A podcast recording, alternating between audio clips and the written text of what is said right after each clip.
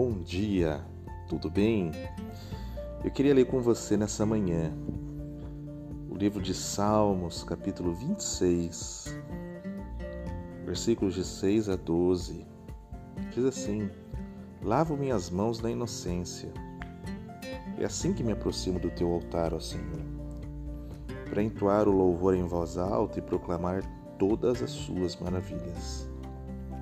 Senhor, eu amo a tua habitação e o lugar onde a tua glória reside.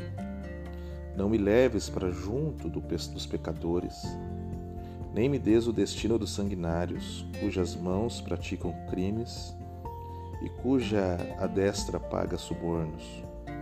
Mas eu, porém, ando com integridade. Resgata-me e tem compaixão de mim os meus pés permanecem firmes com retidão na assembleia. Bendirei o Senhor.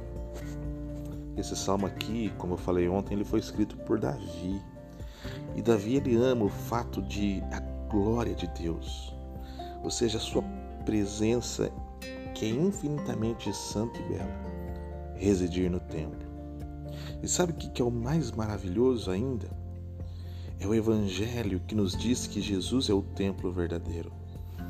E a Bíblia diz que a glória de Deus reside nele, em Jesus, e que todos os que se unem a Ele pela fé se tornam filhos de Deus.